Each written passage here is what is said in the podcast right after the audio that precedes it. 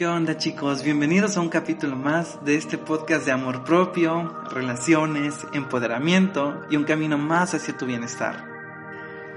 Hoy tenemos un tema súper padrísimo, que obviamente sé que cada capítulo se los digo, pero que muchos quisieran poder aplicar en su vida, en relaciones amorosas, de trabajo o familiar. Esto se llama el contacto cero. Hoy vamos a explicarles qué es el contacto cero, un poquito de, de cómo aplicarlo, ¿no? Y saber si somos capaces de aplicarlo o cómo aplicarlo en nuestra vida. Ahora bien, ¿qué es el contacto cero realmente, no? A lo largo de nuestra vida conocemos infinidad de personas, amigos, familia, compañeros de trabajo, amores fugaces y otros un poco más duraderos. Y a veces terminar con cualquiera de estas relaciones es complicado y puede ser un proceso doloroso también, que lo único que queda por hacer es levantarnos poner distancia y establecer el contacto cero. Todo con el fin de recuperar nuestra vida, nuestra esencia y nuestro valor como seres humanos. ¿Para qué?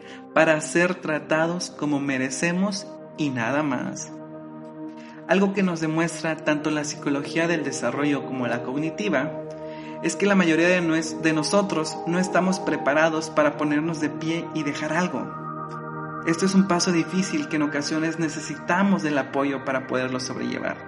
Y no está mal pedir ayuda, es muy válido y necesario en ocasiones.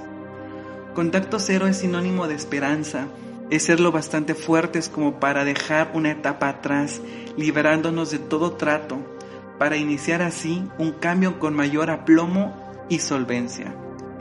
En ocasiones, como les mencioné ahorita, el proceso es incluso engañoso, Lejos de romper esos lazos, los maquillamos y lo hacemos revistiéndolos de las más sofisticadas sombras, capas y correctores. Mediante autoengaños como esto es temporal, seguro que cambia. O a través de objetivos ficticios tales como mañana le diré lo que pienso y daré fin a esta falsa amistad o relación. Incluso mediante los más complejos mecanismos de defensa, como represión, negación, aislamiento, etc. Se nos olvida de algún modo que los finales son tan necesarios como los inicios y no comprendemos que los seres humanos llegamos a la vida solos y de esa misma forma nos iremos. Habrá quienes nos acompañarán, pero si no aprendemos de primer momento que la soledad forma parte de tu esencia, continuarás en un bloque de caídas, tropiezos y errores. El miedo, lo queramos o no, siempre estará ahí, tanto a la hora de desprendernos de algo o alguien como cuando la vida nos conduce a una nueva etapa. Por ello, hay veces en que el mejor camino para permitirnos entrar con mayor dignidad en ese otro ciclo es estableciendo el contacto cero respecto a quienes en un momento dado nos trajeron un mismo sabor, el de la infelicidad. Les voy a explicar cómo recuperar la esperanza cuando creemos que ya nada es posible. Todo con ayuda del contacto cero. Hay decisiones que deben darse desde la seguridad y la fortaleza. Para ello hay que aprender a, moldear lo que muchos psicólogos denominan emociones crudas. Este tipo de dimensiones psicológicas las podemos construir a través de tres enfoques, los cuales, aunque suenen complejas o muy difíciles, sé que te traerán un mejor bienestar. El número uno es, pensemos en las posibles consecuencias que pueden darse si no damos fin a esa relación, a ese trabajo o a ese vínculo con alguien determinado. Por ejemplo, ¿qué nos puede pasar? Nos puede generar estrés, sufrimiento, pérdida de la salud, ansiedad, depresión o algún este otro eh, problema de salud mental. Segundo, debemos ser capaces de un aspecto muy simple, esclarecer qué queremos para nosotros mismos. Por ejemplo, quiero sentirme bien y recuperar el control de mi vida. Quiero volver a sonreír y ser la persona que era antes de conocer a tal persona. Al fin y al cabo, debemos conocernos suficientemente como para saber qué nos conviene y qué nos origina malestar. Una vez lo tengamos claro, nos reafirmaremos en esas dimensiones. Y el tercero, hay que asentar el deseo de cambio frente a la sombra del miedo. Hay que tomar un poco de valor y conciencia para saber y entender que el dolor será pasajero, pero el resultado será una experiencia sanadora. Ahora bien, ¿en qué casos es aplicable el contacto cero?